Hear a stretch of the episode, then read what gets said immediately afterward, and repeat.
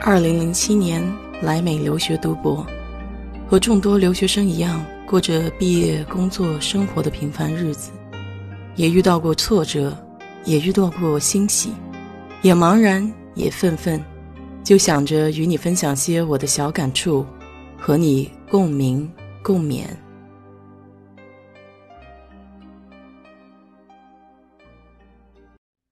嗨，你好，我是 DJ 血色淡子。今天早上呢，看到一则新闻，说亚马逊和 Instacart 的员工在罢工，主要是因为感受不到企业对他们的关怀。在这种特殊情况下呢，没有收到口罩啊或者消毒液啊，而且他们的工作时间呢，也因为需求的增高而延长，公司并没有因此要给他们加工资。其实我觉得现在这种情况，他们的这些要求还都算是比较合理。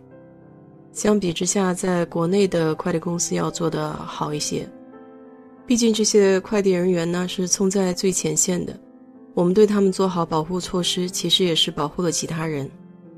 所以今天呢，就有这个话题，我就想聊一下，在我的感觉里面，什么公司才是好公司？我们选择公司的同时，公司也在选择我们。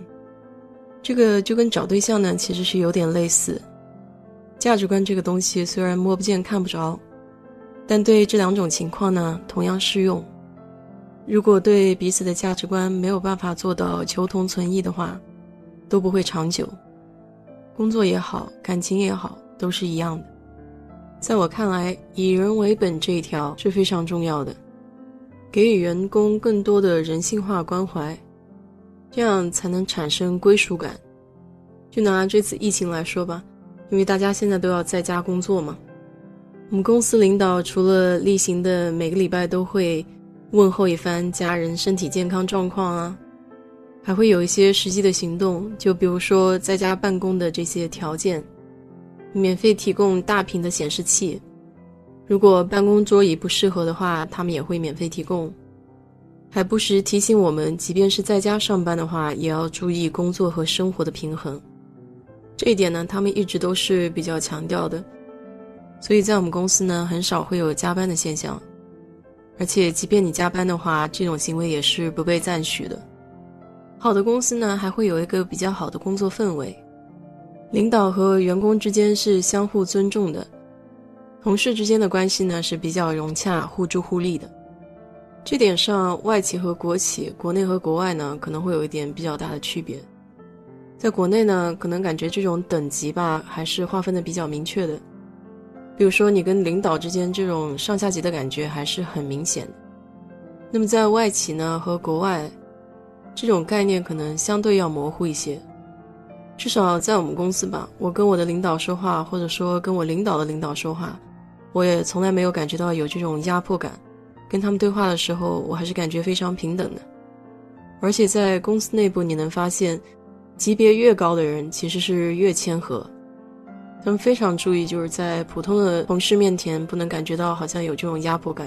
我是领导，所以你要听我的这种概念是完全没有的，更不要说找一些私事儿来让你做工作之外的事情吧。当然了，也不是说所有的外企都这样，所有的国企都那样。这里呢，也就陈述一个普遍现象吧。好的公司愿意花时间、精力、资源去培养你。我们公司每个人每年呢都有一定额度去做培训。对于刚进公司的员工呢，他分学科也会进行不同的培训。刚进公司的毕业生前三年都算还是培训期，所以公司对你呢是没有硬性的指标的。在此期间，会给你提供一个技术导师，包括你也可以找一个你的职业规划师。技术导师的任务呢，主要就是培训你的技术能力，让你尽快可以上岗工作。职业规划导师呢，就相当于帮你了解整个公司内部运营的机制，这样呢，你可以快速适应公司的文化。如果要用一句话来总结一下我心目中的好公司的话，最重要的一点就是把员工看作一个鲜活的人，而不是干活的工具。当你在一个公司里面感觉到被尊重，你的付出被认可，同事、领导之间相互信任，并且还有上升成长的空间。那么这样的机会的话，一定要好好珍惜。其实公司无论大或者小，最关键还是你个人的感受。每天早上你是开开心心踩着轻盈的脚步去上班呢，还是非常疲惫、一脸厌恶、一点儿都不想去上班？当有这些情绪的时候，你就需要停下来问问自己：这里真的适合我吗？选择一个好的平台，对自己的个人发展还是非常重要的。希望这期节目能对你有所帮助吧。好了，今天就和你聊这么多吧。